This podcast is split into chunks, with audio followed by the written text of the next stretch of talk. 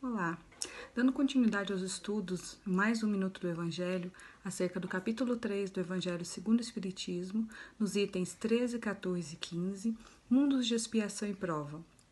Meu nome é Poliana e eu quero propor uma reflexão para você acerca desse tema. É muito interessante nós observarmos e cotidianamente a gente escuta expressões como: Nossa, aquilo aconteceu, por que, que Deus não intervém? Por que, que Deus permite que aquilo aconteça? Só que você já para pensar que, na verdade, nós é que somos responsáveis por tudo que nos acontece? O próprio Evangelho diz que nós somos herdeiros dos nossos próprios atos. E afinal, se somos nós herdeiros dos nossos atos, então não é Deus que deve corrigir os problemas que nós causamos. Se nós os causamos, pela lei do retorno, nós devemos corrigi-los atribuir a Deus a responsabilidade de correção de tais atos, né, de certa forma é se omitir na responsabilidade de resgate daquilo que se faz. Afinal de contas, a semeadura é livre, mas a colheita é obrigatória. E quando nós atribuímos a Deus essa obrigação e essa responsabilidade, é como se nós tirássemos de nós toda e qualquer responsabilidade.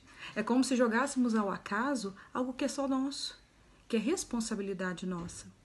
Por isso é tão importante entendermos que a evolução ela é um caminho individual, mas que compõe o todo.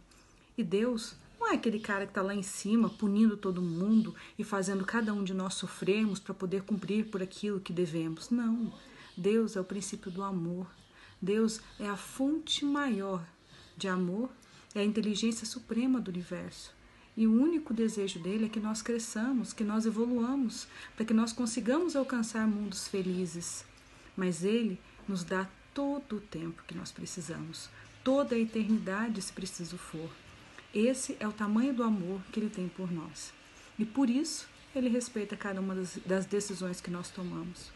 Quando nós falamos de mundos de expiação em prova, e moramos em um deles, que está agora em fase de transição para chegar no mundo de regeneração, é importante entender também que nem todos que aqui estão estão apenas em expiação ou apenas em provas. Nós temos vários níveis de evolução aqui dentro e cada um contribui de alguma forma na jornada do outro. Muitos passam pelas expiações para repararem o mal que causaram. Muitos passam pelas provas para mostrarem a Deus que já conseguiram evoluir e superar aquele mal e superar aquele erro. E mesmo nos erros, mesmo nas falhas que cometemos, nós conseguimos, pelo nosso exemplo, dar bons exemplos aos outros. Tamanha inteligência de Deus que nos colocou juntos. Pois, mesmo no momento em que praticamos uma prova para dar testemunho da fé em Cristo, naquele momento, mesmo falhos, somos exemplos para outros. Então, a minha reflexão de hoje é essa: que nós continuemos a ser exemplos de bondade, de bons sentimentos e de boas ações uns para os outros, mesmo com tantas falhas e com tantos erros que nós temos. Uma boa noite a todos.